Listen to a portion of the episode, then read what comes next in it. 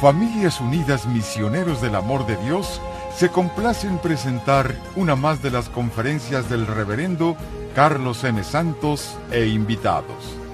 Dispónganse a participar y disfrutar de estos mensajes de crecimiento espiritual, formación humana y superación personal.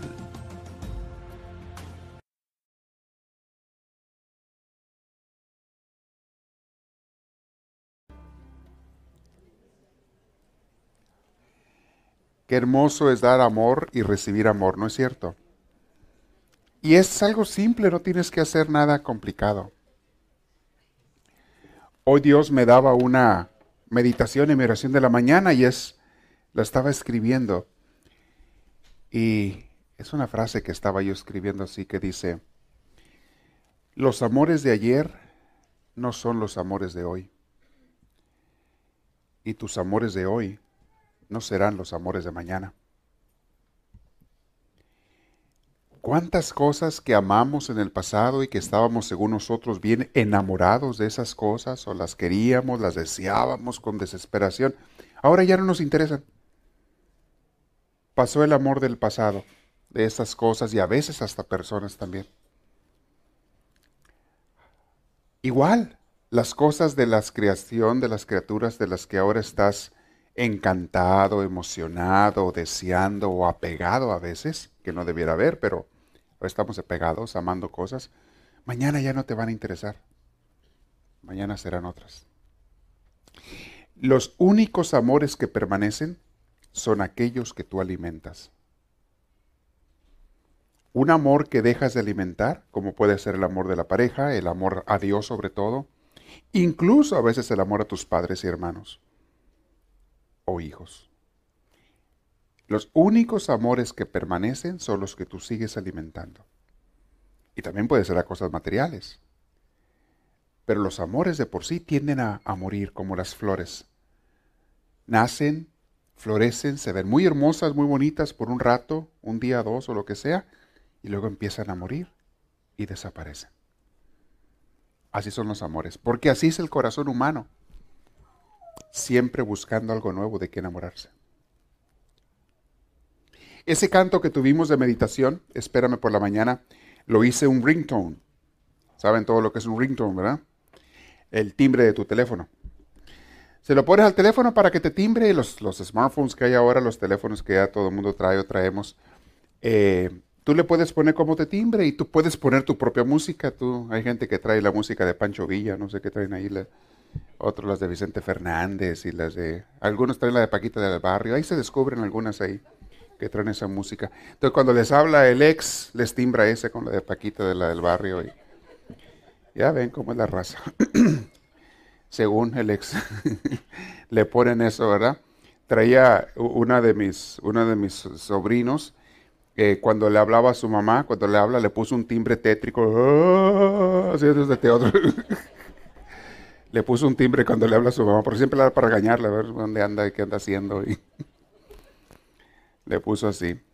Bueno, yo hice un, un, timbre de esos con esa canción de Espérame por la mañana y lo pongo para la alarma.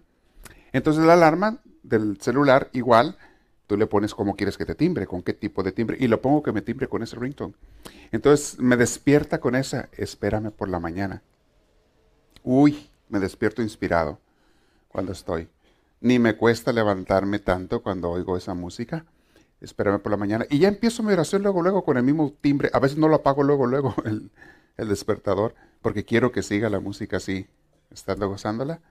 Bien bonito. Y luego ya, ya la apago para empezar mi oración de la mañana.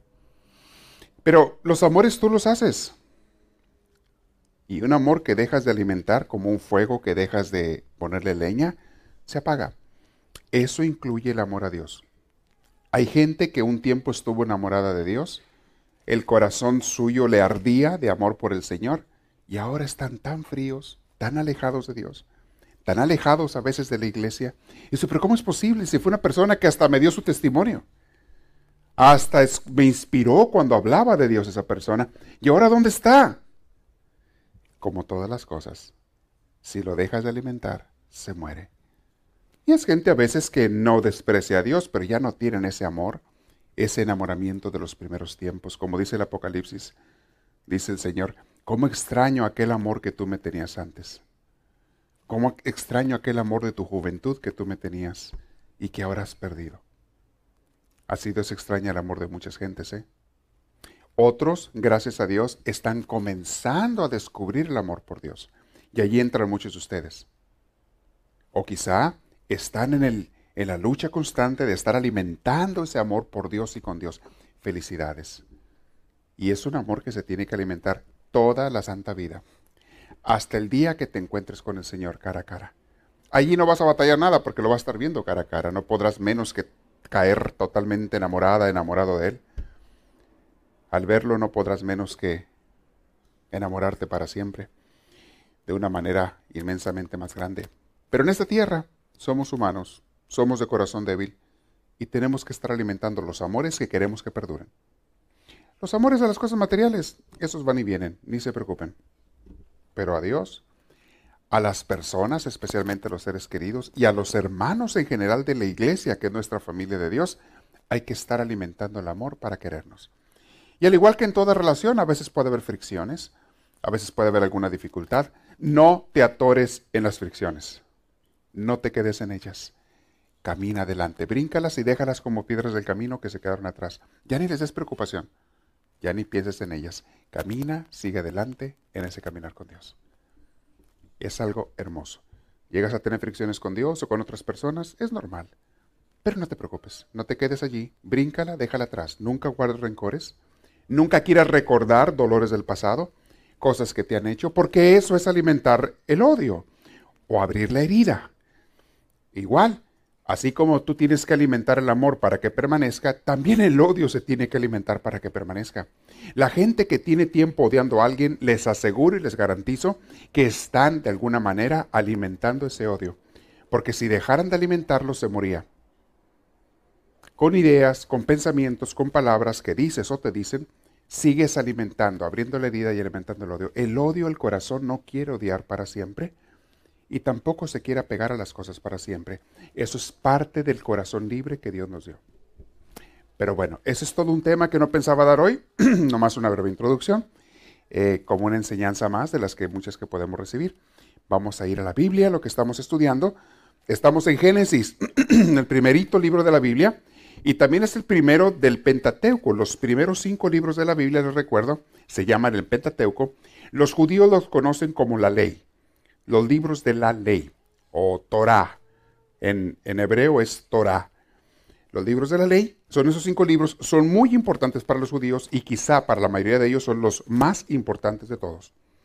Porque en esos libros están las leyes por las que ellos se rigen. Aparte de el origen, como ellos lo narran, de la creación, el nacimiento del pueblo de Israel con Abraham, que es lo que vamos a ver hoy. Las historias del, de antes de Abraham, luego Abraham, los descendientes de Abraham, nacimiento del pueblo de Dios, su ida a Egipto y el crecimiento en Egipto, luego el gran Moisés, el gran Moisés que es el caudillo de ellos, el profeta principal de ellos, es Moisés. Así como para los cristianos es Cristo, para ellos es Moisés, el, personaje más importante como profeta de Dios. Entonces, todo eso está en esos cinco libros, más las leyes de los sacerdotes, cómo se iba a regir el pueblo, las leyes litúrgicas de su iglesia también. Todo está en ese Pentateuco, que son los cinco libros del Génesis, díganlo conmigo, Éxodo, Levítico, Números y Deuteronomio. A ver otra vez los cinco. Génesis, Éxodo, Levítico, Números y Deuteronomio. Para los judíos son los libros de la ley. Por eso ese Pentateuco es muy importante y tenemos que conocerlo. Los libros que marcan las leyes de ellos. Le conocen así como el Torah. Luego después siguen los libros históricos y libros proféticos, libros sapienciales. Viene después en el Antiguo Testamento. Todo eso antes de llegar al Nuevo Testamento. Pero ya veremos esos libros después. Pero estos primeros cinco son como el cimiento para los judíos. ¿Ok? Que les quede claro. Y no se les olvide que el Antiguo Testamento sigue siendo la Biblia de los judíos. Lo ha sido por miles de años y la sigue siendo. La base de sus creencias y de su religión y hasta de su pueblo. Su pueblo, la manera en que ellos se relacionan entre ellos y como ellos se ven, su autoidentidad, como ellos se ven, se ven en reflejo de esos libros del Antiguo Testamento. Y ellos se sienten, y, ellos así lo creen firmemente, que son el pueblo formado por Dios, el pueblo elegido. Muchos de ellos piensan que son los favoritos de Dios.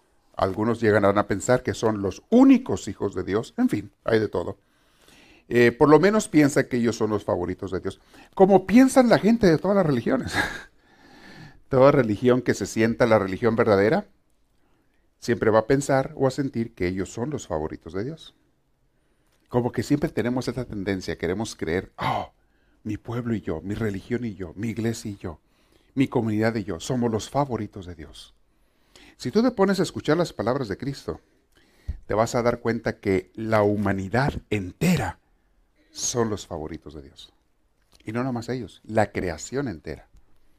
O sea, todos somos favoritos de Dios, no importa qué religión tengas o no tengas. Aún aquellos que no tienen religión no dejan de ser los hijos queridos y amados de Dios. Pobrecitos porque se pierden de muchos regalos de parte del Señor. Ya luego hablaremos de eso. Pero de parte de Dios su amor es infinito y es igual para todos.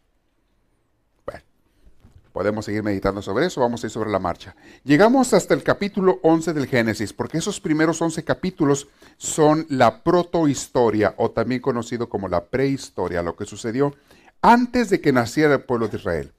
El pueblo de Israel nace con una persona. Dios llama a un hombre y a su familia. En Génesis 12, allí comienza la narración.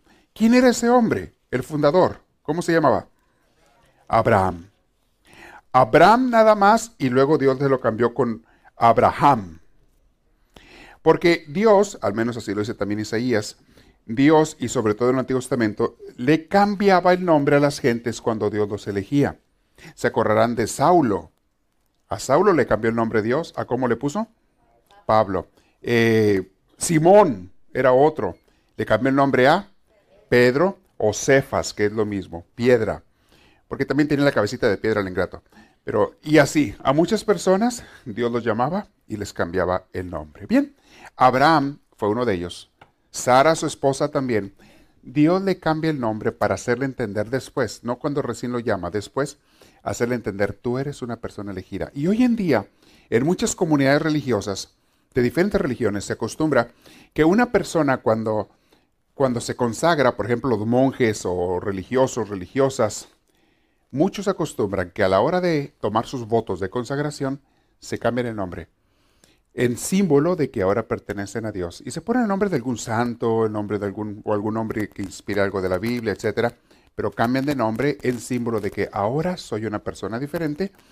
Antes pertenecía al mundo, ahora pertenezco a Dios. Es algo bien bonito. Bien, Abraham.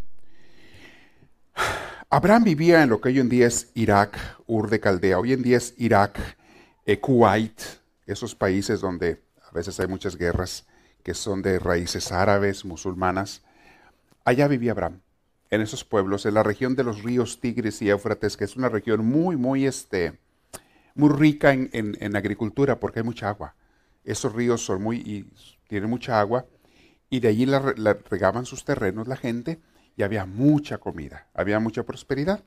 Pero también por lo mismo se crearon culturas muy grandes allí por miles de años en esta región. Incluso eh, la gente que cree que el paraíso era un lugar físico, dicen que allá era el paraíso.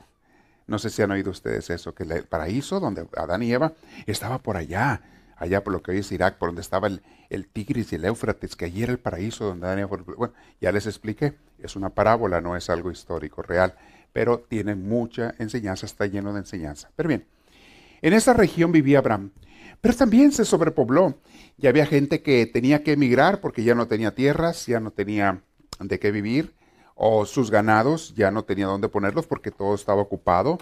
Entonces mucha gente tenía que emigrar. Uno de ellos fue Abraham, pero Abraham lo hizo a raíz del llamado de Dios. Y hay un versículo, ahí vamos a leerlo, que es fundamental, porque esa frase, cuando estaba en el seminario, nos lo repetían a cada rato. Es una frase vocacional que mañana la voy a mencionar a los jóvenes que vengan al retiro de vocaciones. Cuando Dios le dice así, 12.1, Génesis 12.1, abran su Biblia y lean conmigo. Yahvé Dios le dijo a Abraham, deja tu país, a los de tu raza y a la familia de tu padre, y anda a la tierra que yo te mostraré. haré de ti una gran nación y te bendeciré. Voy a engrandecer tu nombre y tú serás una bendición.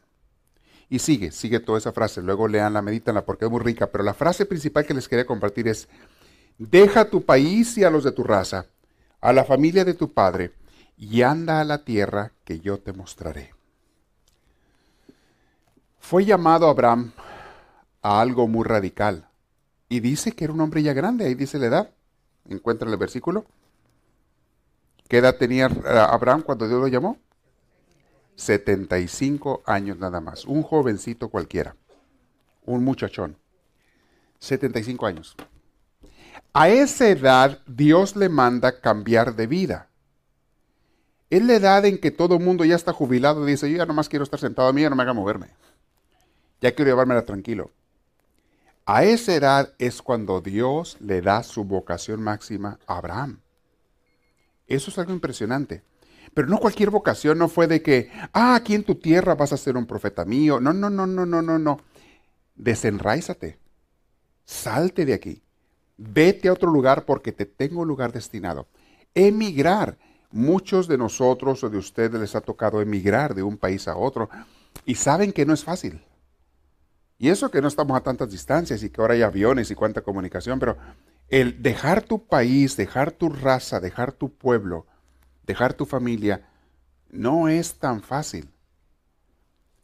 Irte a una tierra desconocida, en el caso de Abraham, no sabía a dónde iba. Muchos de los que emigran en este país de Estados Unidos tienen la idea de dónde van y tienen parientes allá. Abraham ni eso. Abraham salió con su familia y con su sobrino Lot y la familia de Lot, con sus posesiones, tenían ganados. No era pobre, tenía, tenía de qué vivir, tenía bastantes ganados y demás. Pero salió y dejó todo, dejó su familia, su raza, su país, su lengua, todo atrás para irse a un lugar nuevo.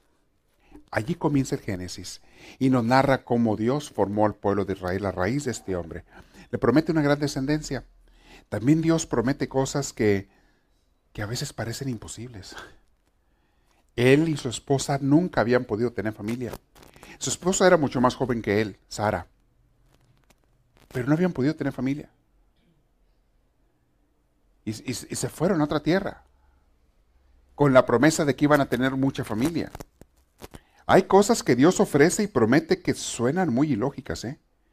Pero si tú obedeces a los llamados de Dios, Dios no te va a fallar. Y en su momento correcto y concreto, cuando Él sabe, te va a dar lo que necesitas. Es algo importantísimo. Y ténganlo en cuenta ustedes para sus vidas. Tenemos mucho que aprender de Abraham y del llamado de Abraham. Y a veces Dios te pide cosas difíciles. Más adelante vamos a ver lo que le pidió. Cuando ya por fin tiene un hijo, porque pasaron años de la promesa a que tuvo su primer hijo, pasaron años. Cuando por fin tiene su hijo, le pide Dios que se lo sacrifique. Ustedes se acuerdan en aquella prueba, como si fuera un corderito de ofrendas. Y a Abraham le cuesta el alma, pero obedece, pero gracias a Dios era nomás una prueba. Antes de que lo sacrificara, Dios lo para por medio de un ángel. Esto habla el Génesis. Es, todo el libro del Génesis es tan colorido, tan lleno de historias que todos recordamos desde nuestra infancia. Y son las historias que más se te quedan grabadas en la mente.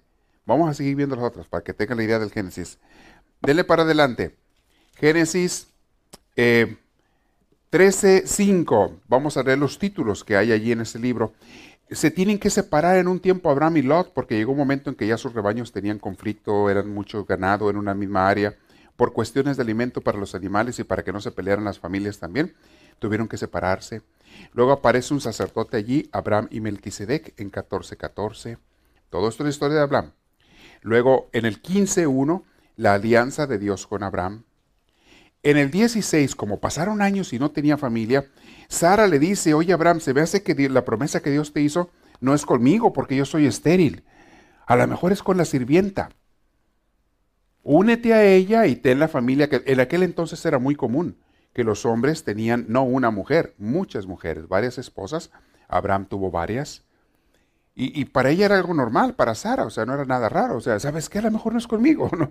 Búscale por otro lado y ahí está mi sirvienta. Entonces sí se une con ella y si tienen un hijo que se llama Ismael, dice la tradición que, ah, porque ya después cuando Dios le concede su hijo a Sara, porque Dios le dice, no, no era por ahí, Abraham y Sara, no era por allí.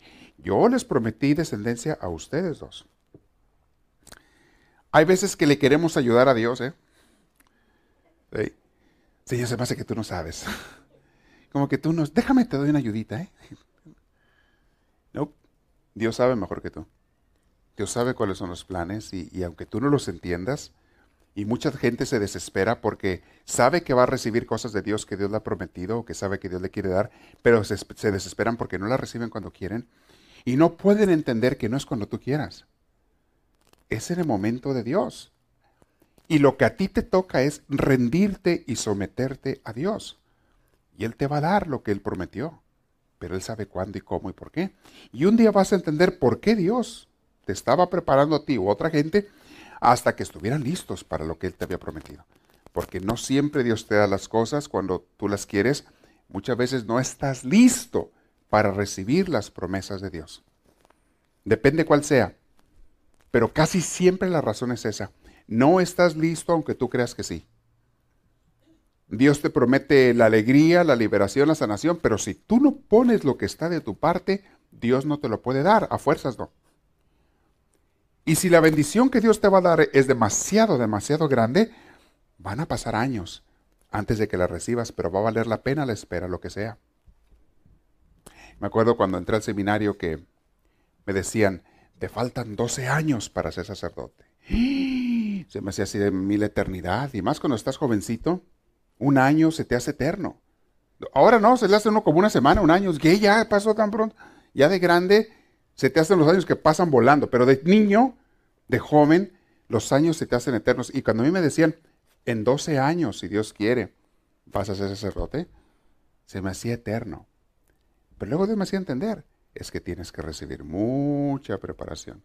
Y no nada más académica y escolar, mucha preparación del alma, mucha preparación de la mente, mucha preparación de tu corazón. No es tan fácil. Y todavía sí, cuando fui ordenado sacerdote, yo pensaba que todavía estaba listo. Y de veras, sigue uno preparándose y todo, pero bueno, Dios supo cuándo era el momento. Pero no importa cuántos años pasen, si es una gran promesa, te la va a dar Dios. Hay otras que te la da más rápido, depende que sea, pero una cosa es cierta, tienes que estar lista, tienes que estar listo y dispuesto con lo que tengas que hacer. Abraham, para recibir las grandes promesas, fíjense lo que tuvo que hacer. Se hubiera quedado en su tierra, nunca hubiera tenido descendencia, porque él no estaba para tener descendencia. Él era estéril, o su esposa más bien era estéril. Esta familia no podía tener familia. Se hubiera quedado allá, no hubiera pasado nada, pero como obedeció a Dios, Dios le dio después de su padre de un gran pueblo a través de ese hijo, Isaac, que vamos a ver más adelante. Entonces no era Ismael. Cuando ya por fin, vamos a ver más adelante, Abraham pasa a ser Abraham en el 17 Luego Dios le habla de la circuncisión, 17.9. En el 18, Yahvé visita a Abraham, ya es Abraham. En el 18.16, Abraham intercede por Sodoma y Gomorra. ¿Se acuerdan aquellas ciudades pecadoras que al fin y al cabo reciben fuego del cielo porque no quisieron convertirse y vivían en puro pecado? El 19 narra esta narración, Génesis 19. Todas esas historias muy, muy, muy bonitas que hemos escuchado. En el 20 Abraham y Sara en Gerar. En el 21 nace Isaac, capítulo 21 del Génesis, el nacimiento de Isaac. Por fin viene el hijo que les había prometido Dios. Cuando Sara se ve que tiene su hijo, corre a la sirvienta con todo y su hijo al desierto, los manda. Por eso dicen, se fueron al desierto ellos. Y dicen que de ahí vienen los descendientes, son los árabes, dice la tradición. Los árabes vienen de Ismael y los judíos de Isaac que son entre ellos medios hermanos. Y es curioso porque en la vida real, en la actualidad, se odian a muerte unos a otros. Y están en constante guerra, queriéndose destruir. Han tenido varias guerras, judíos contra árabes. Árabes no me refiero nomás a los de Arabia. Por árabes se refiere a todos los de la Palestina, Siria, eh, Saudi Arabia, eh, lo que viene siendo incluso Irak, Irán, Afganistán, son países descendientes de los, de los árabes, de esas razas árabes. Bueno, ahí viene la historia de ellos. Abraham despide a Agar, la pobre, la mamá de Ismael, se van al desierto. En el 22 nos habla el sacrificio de Isaac, cuando Dios le dice, sacrifícame ese niño, como prueba. En el 23 habla de la tumba de Abraham y Sara, cuando muere Sara. ¿Ok? Y cómo va preparando aquel lugar para la tumba de ellos. En el 24, Eliezer le busca una esposa a Isaac, el hijo. En el 25, Abraham se vuelve a casar, tiene más esposas y más hijos. En el 25-21 comienzan los hijos de Isaac, que son Esaú y Jacob. Nacen como cuates, pero Esaú nace primero que Jacob. Por lo tanto, él merecía ser el mayor y entre los judíos ser el mayor significaba él la cabeza de la familia. El varón, el hombre mayor de los hijos, siempre iba a ser el descendiente de la familia, como quien dice el que iba a llevar el apellido. Los otros, eso es costumbre judía. Los otros no importaban tanto. Y las pobres mujeres, menos. Las mujeres no les daban ninguna importancia. Los únicos que llevaban eran los hombres y de ellos el mayor llevaba la descendencia, el apellido, etcétera, que le llamaban la primogenitura. Que curiosamente, conocen la historia muy florida, donde eh, Jacob le roba la primogenitura a su hermano Esaú, de alguna manera, con engañitos y cosas, hace que el papá, antes de morir, Isaac, le dé la bendición, porque tenía que dar la bendición, era como la herencia. Le pone la mano encima, ya estaba ciego, no sabía quién era. ¿Se acuerdan de la historia? ¿Sí? ¿Se acuerdan? Ni para qué se los cuento, ¿verdad? Se lo sabe muy bien, ¿verdad? Que Esaú era, era velludo, muy velludo, y Jacob era lampiño, Esaú era chambeador y Jacob era un flogonazo. bueno, era el consentido de mami Jacob. Y Esaú andaba chambeando y un día llegó bien cansado del campo y este y Dios, eh, digo, traía mucho hambre y había hecho un plato de lentejas bien rico este Jacob, porque se la pasaba en la casa, era un faldero de la mamá. Y entonces le dice, oye, dame, dame un plato de, de lentejas. Dice, sí, pero con una condición, aquel bien abusado. ¿Te lo cambio por la primogenitura? Sí, hombre, sí, hombre. Aquel, pues, eh, dame el plato. Se lo comió. Pensó que era broma, pero no era broma. Después, con ayuda de la mamá, alcahueta, por ahí hay algunas así, no aquí, ¿verdad? En otros lados, le roba la primogenitura porque este era el consentido de la mamá, Jacob. Le roba la primogenitura a su hermano y luego tiene que salir huyendo porque el hermano lo iba a matar, que le había robado lo, lo que más valía para ellos. La Bueno, viene toda la historia de ellos. Léanla si quieren, está muy interesante. Ahí están los capítulos. 26, sucesos de la vida de Isaac. 27, Jacob se roba la bendición. Ahí está. Génesis 27. En el 27:41, Jacob huye a casa de Labán, era un tío. Por allá él va y conoce después una muchacha. Eh, sueños de Jacob en el 28:10, cuando él tiene sueños y tiene sueños con Dios y demás. En el 29, Jacob en casa de Labán. Y quiero que te, le estoy pasando así una visión sobre el Génesis. Quiero que lo tengan más o menos las partes en su cabecita. El día que ustedes anden buscando una cita, oye, ¿dónde está la historia de, de Jacob? Eso, pues ya más o menos te acuerdas. En el Génesis te vas y, y lo encuentras, ¿verdad? Entonces ya tienes una idea mental. 31. Jacob vuelve a su país se reconcilia con su hermano. En el 32.4, Jacob lucha con Dios. Eso es un pasaje muy histórico donde tiene un pleito con, con, Dios, Jacob, supuestamente Dios en forma de un ángel, y se pelean. Y a última hora eh, hiere a Jacob este, el ángel o Dios y le dice, pero le dice Jacob, no te voy a soltar, están peleando toda la noche, están peleando ellos dos. Pero le dice, no te voy a soltar hasta que me des tu bendición. Y entonces Dios lo bendice para que éste lo suelte. Son muy romántico, muy bonitas esas historias que también tienen bastante enseñanza. Pero bueno, hoy no es el tiempo de verlas todas con detalle, nomás quiero darles una visión general. En el 33, el encuentro de Saúl y Jacob, los hermanos que antes habían estado peleados por muchos años. En el 34, el rapto de Dina, hija de Jacob. 35, Jacob y Betel. En el 35-23, aquí voy a hacer una pausa, están los 12 hijos de Jacob. Jacob con varias mujeres tiene 12 hijos. Que después, es importante este dato, por eso los doy, que después ellos son los padres de las doce tribus de Israel que fueron a dar a, Egipto. Y en Egipto estuvieron 400 años, 400 años y crecieron mucho esas tribus. De tal manera que 400 años después de Jacob y Esaú, 400 años después que Moisés aparece para liberarlos porque estaban esclavos, ya era todo un pueblo de miles y miles de gentes en 400 años. Y son los que salen al desierto liderados por Moisés. ¿Ok? Entonces, para que tenga una visión cómo va la cosa. Moisés, su historia, empieza en el siguiente libro. ¿Cuál es el que sigue del Génesis? ¿Cuál? Éxodo. ¿Ok? ¿Cuánto pasa entre el Génesis y el Éxodo? ¿Cuántos años? 400 años. ¿Ya están teniendo una visión más o menos mental de cómo está la Biblia? Vamos, no hemos terminado con el Génesis, todavía historias bien, fantásticas, hay que siguen, muy bonitas. Bueno, los dos hijos de Jacob, lean conmigo allí, Jacob 35, 23. Sigan en su Biblia esto. Jacob tuvo 12 hijos, y luego habla de las esposas. De los hijos de Lía, ¿quiénes eran? Rubén, que era el primogénito de Jacob. Luego, Simeón. ¿Quién más? Leví, de ahí vienen los levitas, que era la tribu de los sacerdotes judíos. Leví. Luego, ¿quién más? Judá, que son los que se establecieron en el sur, que en tiempos de Cristo era la región de Judá, son los descendientes de Judá. De, la descendencia de Judá viene Jesús, viene David, el rey David, en fin. ¿Qué otro viene?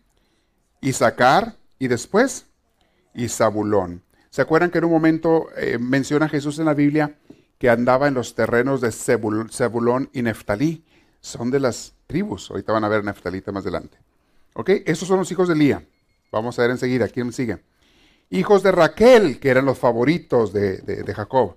Eran dos. ¿Quiénes eran esos dos? José y Benjamín. ¿Quién de esos dos es más importante? ¿Por qué? Hey, es José el soñador. Hay una historia preciosa que viene más adelante, enseguida. Viene la historia de José. Ahorita vamos allá. ¿Ok? No hemos terminado con el ristra de hijos. Hijos de Bilá, la sirvienta de Raquel. Fíjense, porque también las sirvientas la hacían de esposas. ¿eh? Hijos de Bilá, la sirvienta de Raquel. ¿Quiénes son? Dan y Neftalí. Los hijos de Selfa, la sirvienta de Lía. ¿Quiénes son? Gad y Aser. ¿Ok? Estos son los doce hijos de Jacob. En el 36 habla un poquito de Saúl, padre de los edomitas, y luego en el 37 empieza la fabulosa historia de quién? De José. Génesis 37. José era uno de los hijos de Jacob, pero era como quien dice su consentido. Entonces viene la historia de José y sus hermanos, ¿se acuerdan cómo él era soñaba? Él les decía, pero también era el chismoso, le decía a su papá cuando se portaban mal los hermanos, y además como tenía sueños, lo odiaban sus hermanos, en fin, como era el favorito, viene la historia que lo venden, ¿se acuerdan? En el 12, Génesis 37, 12, vendido por sus hermanos, en el 38, historia de Judá y Tamar, seguimos más adelante, en el 40 ya está ya en Egipto de esclavo, y se pone a interpretar los sueños de, de los personajes importantes ahí del faraón y demás, de sus ayudantes, especialmente ahorita vamos a ver más adelante. En el 41, los sueños del faraón le interpreta. En el 41-37, José como primer ministro. En el 42, bueno, antes ahí viene la traición que le hacen a José, cómo lo meten a la cárcel, porque una mujer, la mujer de su jefe lo quería seducir. Total, lo meten a la cárcel, en fin.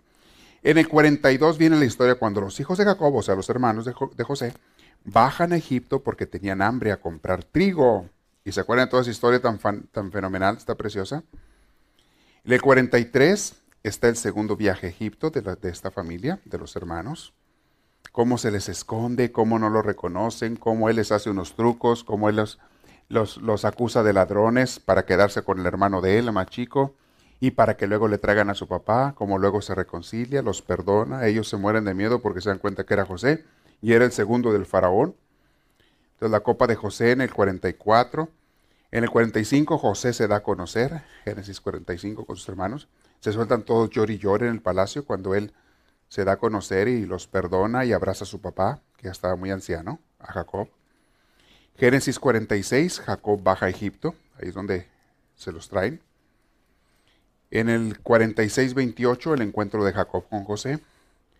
47.7 los hijos de Jacob en Egipto. En el 48 Jacob adopta a los hijos de José. 49 las bendiciones de Jacob. En el 49-28 muere Jacob, dice muerte y funerales de Jacob. Y en el 50-15 los últimos años de José. Allí termina en el capítulo 50 el libro del Génesis.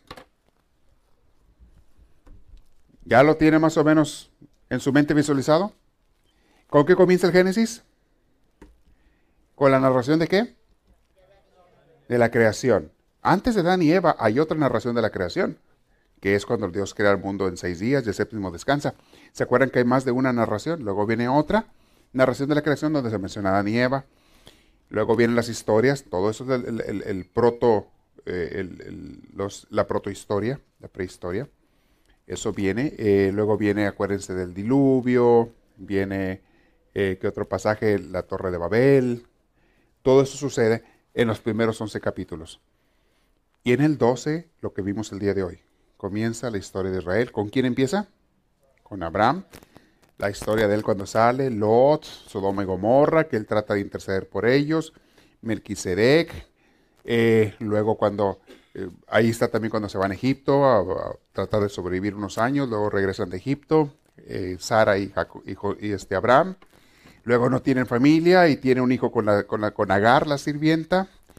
Y luego después, por fin tiene familia con su mujer, con Sara, que es lo que Dios quería, le pide el sacrificio. Sara expulsa a Agar, bueno, hace que Abraham la expulse.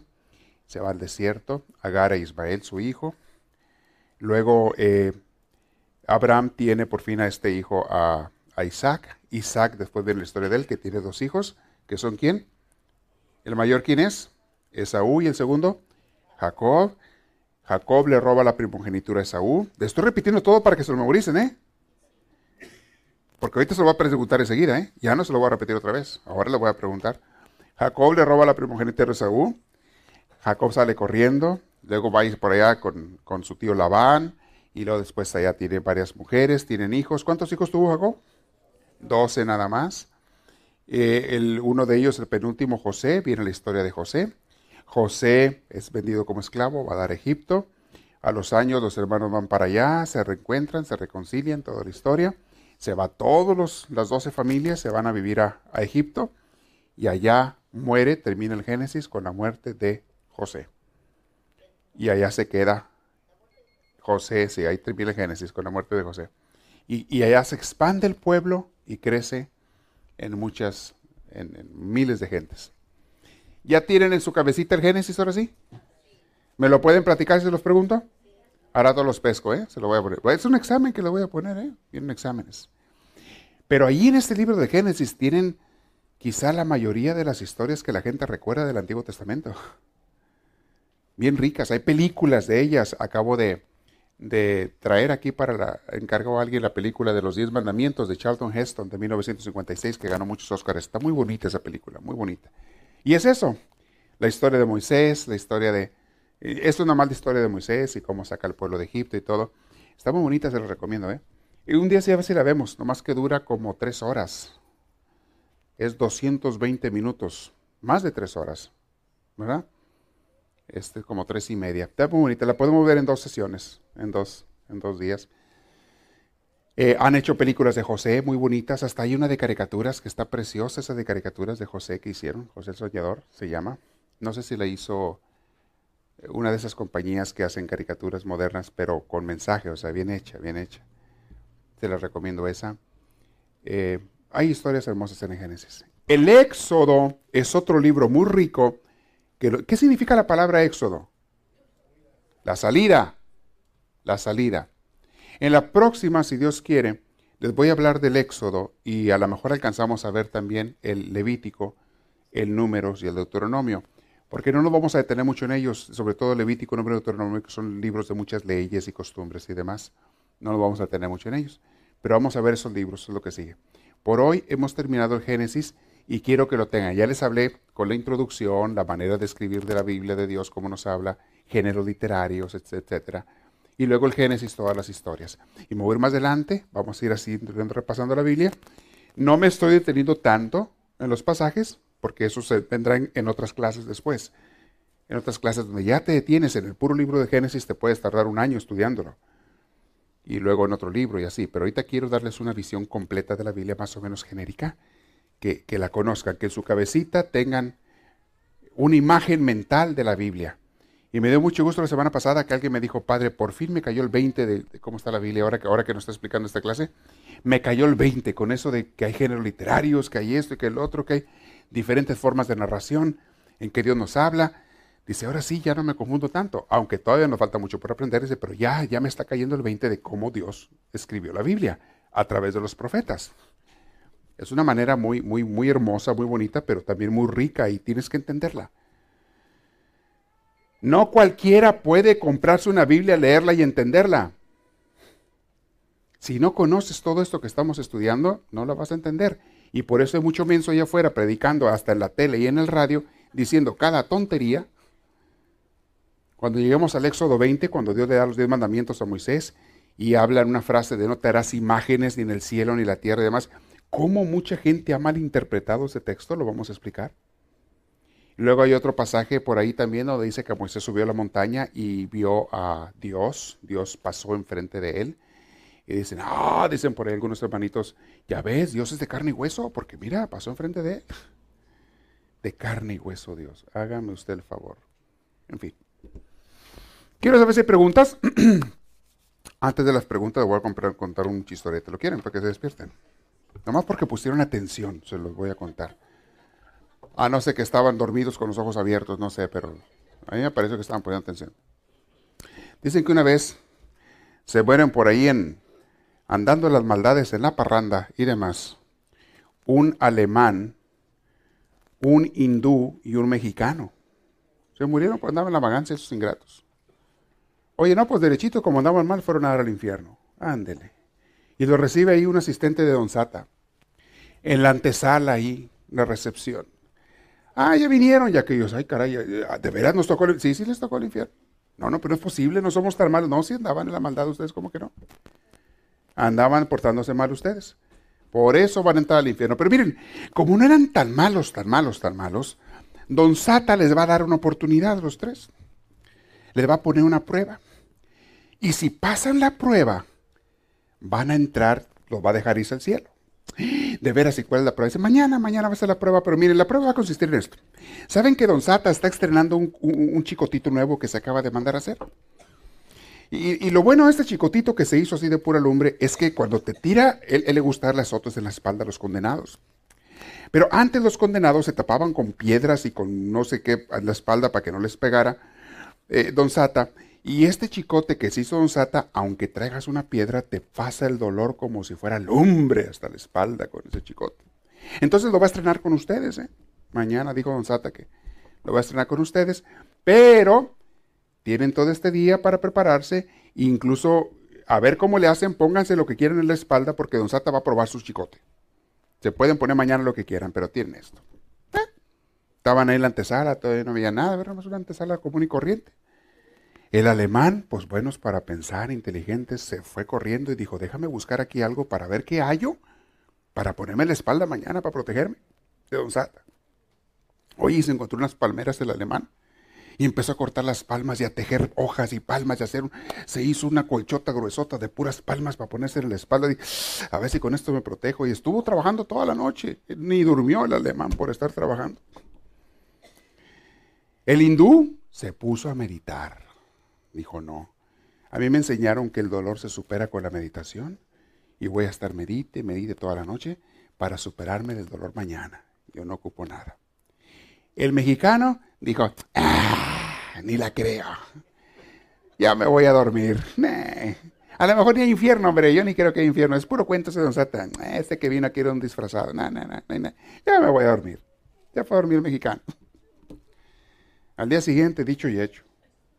Los despiertan a los tres, están ahí en la antesala. Y bueno, viene por ahí el diablito y abre unas puertotas del tamaño de dos pisos de alto. Y donde las abre nomás rechinan las puertas como bisagras viejas, como las de las casas de ustedes. Digo, unas casas de por ahí.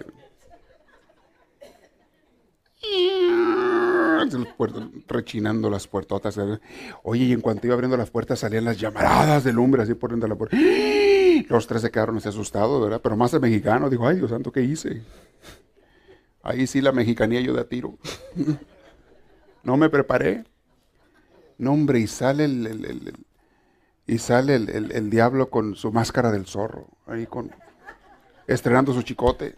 Dijo, ahora sí me voy a dar gusto aquí. Tronándolo en el aire, ¡tas! Lo tronaba el chicote. Uy, los tres se pusieron a temblar.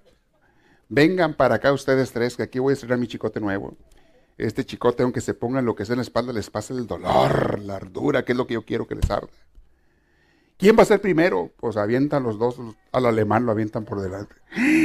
Póngase lo que quiera en la espalda, vamos a ver. El alemán había estado ya, pero hizo bien grueso su, Y la prueba es esta.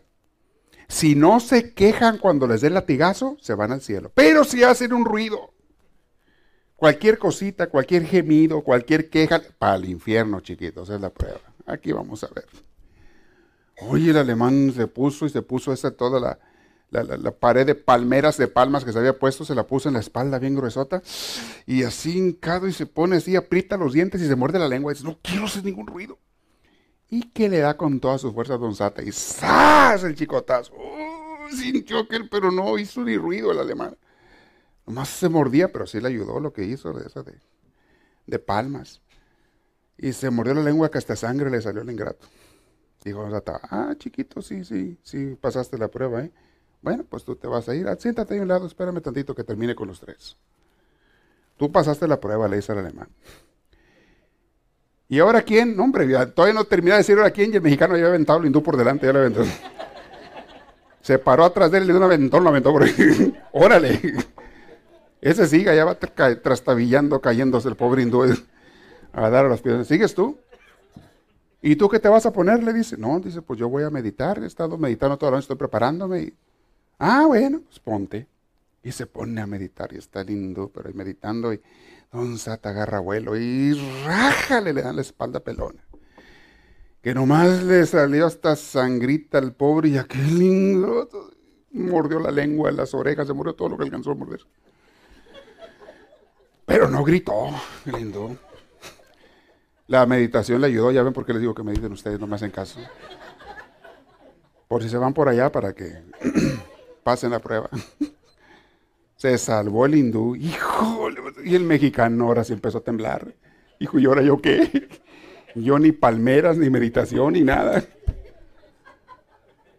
En la torre. ¿Sigues? Le dijo Don Sata. Pónteme de modo. Oye, Sata, pero ¿se pueden poner lo que quieran la espalda? Sí, yo les dije que lo que quisieran. Mi chicote que lo va a probar. Ponte. Ah, bueno. Pues fue, estaba el pobre hindú tirado. Lo agarró el hindú, se lo puso en la espalda. No. ¡Dale!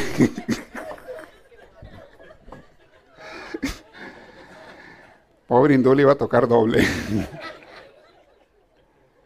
No vayan a hacer eso ustedes, ¿eh? No sean tramposos. Aunque no lo va a contar. Ok. Preguntas de la clase, de lo que estuve viendo, el Génesis. La segunda parte del Génesis. E, eso que les acabo de contar no está en la Biblia, ¿eh? No van a decir, el Padre dijo que está... No lo saqué de ahí. Vamos a ver. Si alguien tiene una pregunta, levante la mano, le van a arrimar el micrófono para que con toda confianza y sin vergüenza hagan sus preguntas. ¿Alguien tiene de lo que vimos de Génesis? ¿Está claro? ¿Hay alguna duda? Aprovechen y acuérdense que todas las preguntas son buenas porque no les sirve nomás al que pregunta, también otra gente que oye. ¿No hay nada? ¿Todo bien? Acá está una adelante. Vamos a ver. Ahí viene el micrófono. Y de una vez vaya, si alguien más tiene otra pregunta, levante la mano para ir sabiendo dónde va a ir enseguida el micrófono. Ok. Dice mi esposa que cómo se llamaba el mexicano. Creo que José o algo así. Creo que así se llamaba. Así es. ah, usted ya sabía quién era del que estaba hablando. Ah, ok. Ya sabe, las mujeres son intuitivas, ellas saben de quién estoy hablando. Ok, ¿quién se el infierno? ¿Quién sigue por ahí? Acá está otra, muy bien. Aproveche, ya nada más hay chance para otra pregunta aparte de esta, por si alguien la tiene. Esa ya quemaron una, ella, ¿vale? Ah. Padre, yo tengo entendido que cuando Dios escogió a Abraham, Ajá. apenas se iba a iniciar el contacto Dios con el hombre. No. Pero bueno, siga. ¿De dónde salió Melquisedec? Melquisedec era un sacerdote de otra, de otra región, de otra tribu. Obviamente no de Abraham, pero había miles de pueblos. Y de alguna manera Dios les hablaba a todos, de una forma u otra, pero para formar su pueblo fue por medio de Abraham.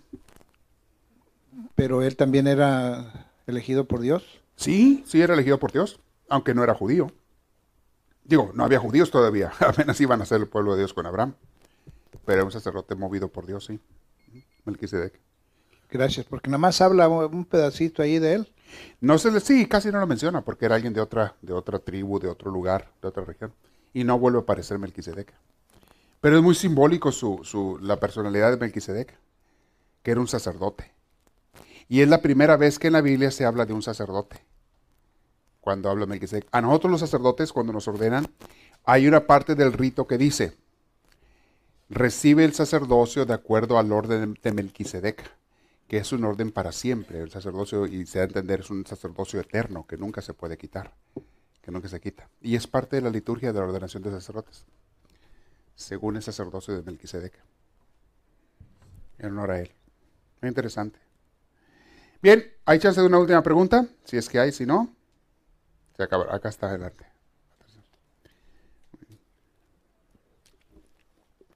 Vamos a ver.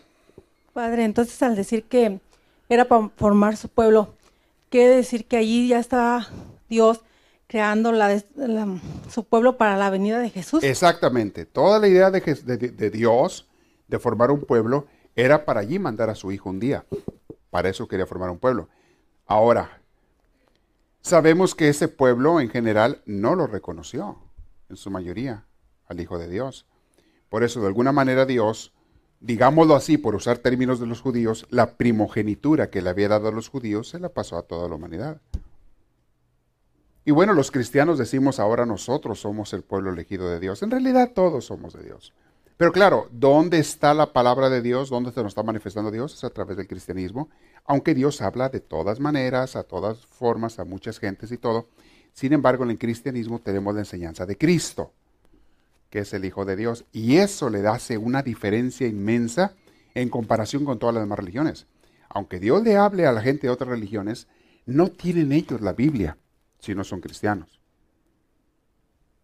No tienen las palabras de Cristo. Y ha habido líderes religiosos como Buda, como este, Confucio, como eh, Mahoma. Ha habido fundadores de, ramas religiosas que tienen sus cosas muy buenas, pero nadie, ninguno de ellos, ninguno de ellos se compara con Cristo. En cuanto a lo que hizo Cristo, lo que nos dejó Cristo, eh, incluso el hecho de haber muerto como murió Cristo, Buda no murió así, ni Mahoma. Ellos murieron tranquilitos, ahí rodeados de sus discípulos, bien en paz, bien a gusto. Ellos murieron bien, tranquilos. La manera en que murió Cristo para salvarnos es, es muy, muy, muy diferente. En otras palabras, no hay otro Cristo. No hay otro fundador de toda una corriente de seguidores de Dios como Cristo. No hay. Nada que se le compare. El Islam no se puede comparar con el cristianismo. Judaísmo tampoco, porque su, su, máximo profeta es Moisés, como vamos a ver. Eh, el, el budismo, el confucianismo, tienen buenos líderes y buenos maestros y enseñanzas muy buenas que Dios les ha inspirado, porque Dios los inspira también. Pero no tienen las enseñanzas, ni la imagen, ni la figura del Hijo de Dios de Cristo. O sea, les falta mucho. Y ellos pueden ser más santos que nosotros. No estoy hablando de santidad. Estoy hablando de quién, dónde podemos encontrar la mayor parte de la revelación de Dios. Quiero que reconozcan el gran tesoro que tenemos en la Biblia, en la palabra de Dios. Ahora, el que tú tengas la Biblia en tus manos no garantiza que seas un santo. Es, es el amor a Dios y el amor al prójimo en la religión que sea lo que te va a hacer un santo. Eso lo sabemos. Pero el tener la Biblia te va a dar una luz tremenda al tener tú la palabra de Dios contigo, al estar, si la usas, claro. Si la meditas y si la tratas de hacer vida. Tenemos una riqueza preciosa. Yo, por ejemplo, me pongo a ver los pueblos musulmanes, véanlos. Eh, Arabia, eh, Siria, eh, los palestinos, Irak, Afganistán. Algunos de ellos son países que tienen muchos, muchos, miles de millones de dólares por el petróleo que venden, tienen mucho petróleo, por otras cosas. Tienen riquezas exorbitantes muchos de sus miembros. ¿Cuándo han oído ustedes que andan misioneros árabes dándole de comer a gente pobre en África? Levantando a gente, ahora que hubo el tsunami de Japón, ¿dónde oyeron ustedes que andaban los árabes ahí ayudando a los pobres ahí que estaban muriéndose por el tsunami o en el otro tsunami que hubo antes en Indonesia?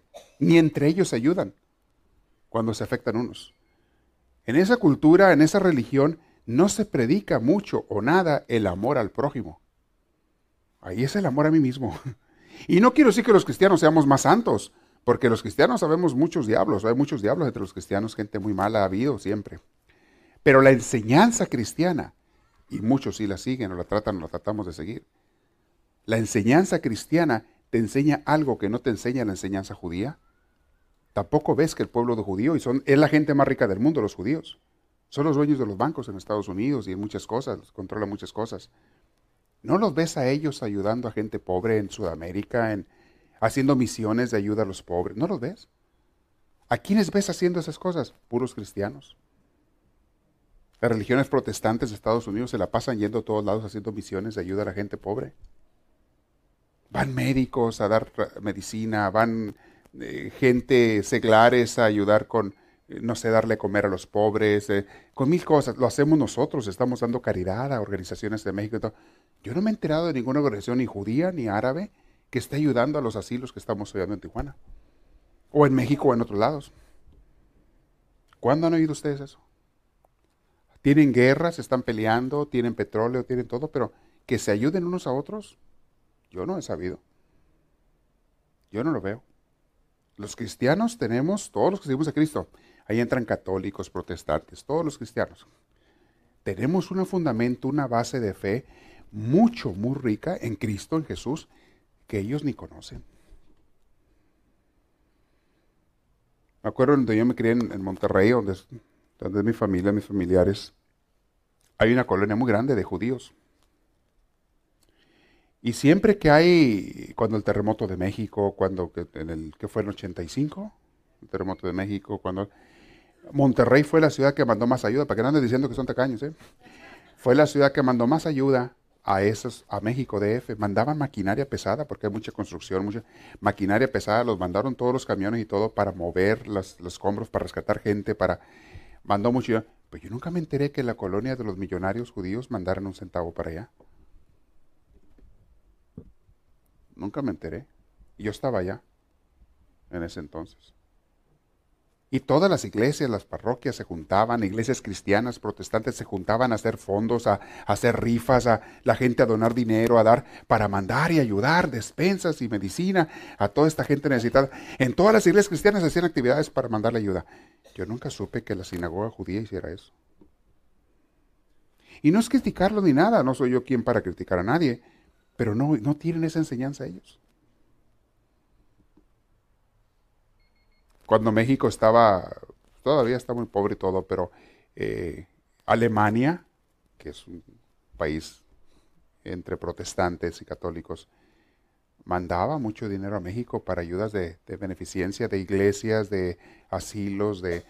Hubo un tiempo que Alemania, no sé si todavía lo haga, pero a mí me tocó ver que Alemania tenía organizaciones que mandaban muchos millones de dólares a México, a diferentes organizaciones, para hacer hospitales, para hacer me tocó a mí ver eso. Incluso el seminario donde yo estaba, hicieron Alemania, hizo un seminario nuevo, donó no sé cuántos millones para hacer otro, porque ya, no, ya estaba muy viejo este donde estábamos, ya no cabían los seminaristas, y mandaron para hacer uno nuevo. Ninguna. Israel nunca mandó un centavo.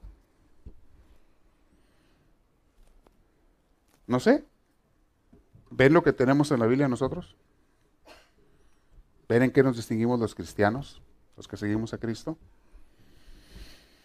Los que somos católicos cristianos tenemos doble riqueza porque estamos aceptando a todos los seguidores de Cristo. Aquí no nos separamos de nadie, al contrario, nos unimos, pero somos familias unidas. Tratamos de unirnos con todo mundo.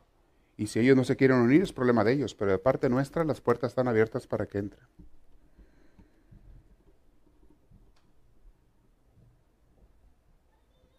Creo que ya les estoy dando otro tema, ¿verdad?